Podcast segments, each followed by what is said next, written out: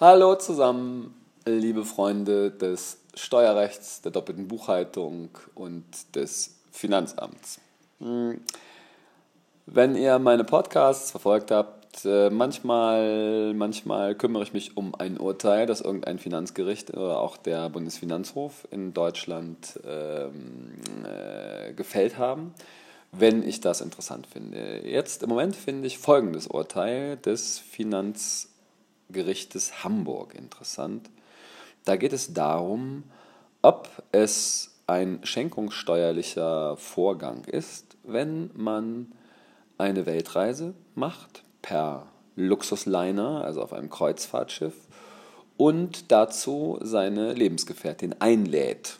Wenn man die einlädt und die Reise insgesamt 500.000 Euro kostet, was in diesem Fall äh, der Fall war, für eine äh, Kabine mit Butler-Service und allem, was dazugehört, wahrscheinlich Champagnerbad jeden Abend.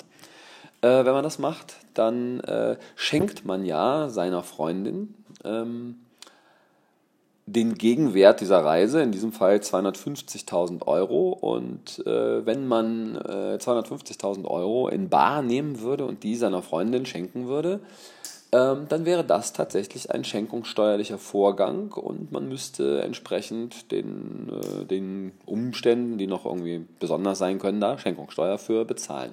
Dieser Mann, der das gemacht hat, der also so großzügig mit seiner Freundin war, dass er sie äh, auf, diese, auf diese Reise eingeladen hat, hat mal vorsichtshalber beim Finanzamt in äh, Hamburg angefragt, ob das eventuell schenkungssteuerlich eine Konsequenz haben könnte, dass er seiner Freundin diese Reise für 250.000 Euro schenkt. Das Finanzamt hat gesagt, ja, das wäre so und er sollte mal eine äh, Schenkungssteuererklärung machen. Und das hat der Mann auch gemacht. Er hat allerdings in die Schenkungssteuererklärung nicht reingeschrieben 250.000 Euro, sondern nur 25.000 Euro.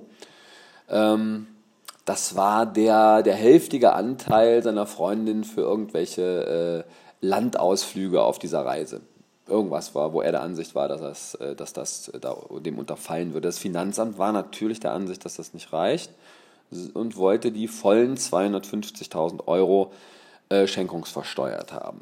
Ja, das Ganze ging vor Gericht und das Gericht hat gesagt, nö, das ist kein schenkungssteuerlicher Vorgang. Warum nicht? Weil, wenn es ein schenkungssteuerlicher Vorgang sein soll, dann muss auf Seiten des Schenkers eine freigebige Zuwendung da sein, das haben wir in diesem Fall, und auf Seiten des Beschenkten ein Vermögenszuwachs bzw. eine Bereicherung. Und an der, sagt das Finanzgericht, mangelt es in diesem Fall, weil die Frau, die Lebensgefährtin, äh, durch diese Reise nicht bereichert wäre.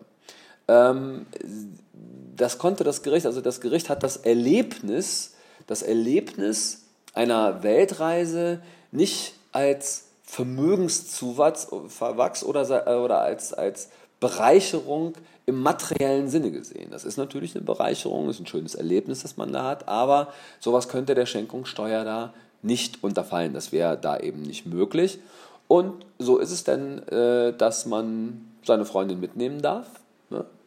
Auf eine Seereise. Man darf auch gerne ein paar hunderttausend Euro dafür bezahlen und man muss dafür keine Schenkungssteuern zahlen.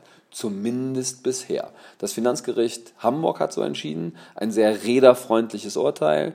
Ähm, passt zu Hamburg, finde ich auch gut. Aber das Finanzgericht hat die Revision offen gelassen. Das bedeutet, äh, wenn das Finanzamt will in diesem Fall, ich kann mir vorstellen, dass es will, ähm, wird das Ganze noch zum BFH, das ist das höchste deutsche Steuergericht, trieben und äh, dann werden wir hören, was die höchsten deutschen Richter zu dem Fall sagen, dass man seine Freundin auf eine Kreuzfahrt für 250.000 Euro mitbringen möchte. Hm? Okay, tschüss und bis zum nächsten Mal.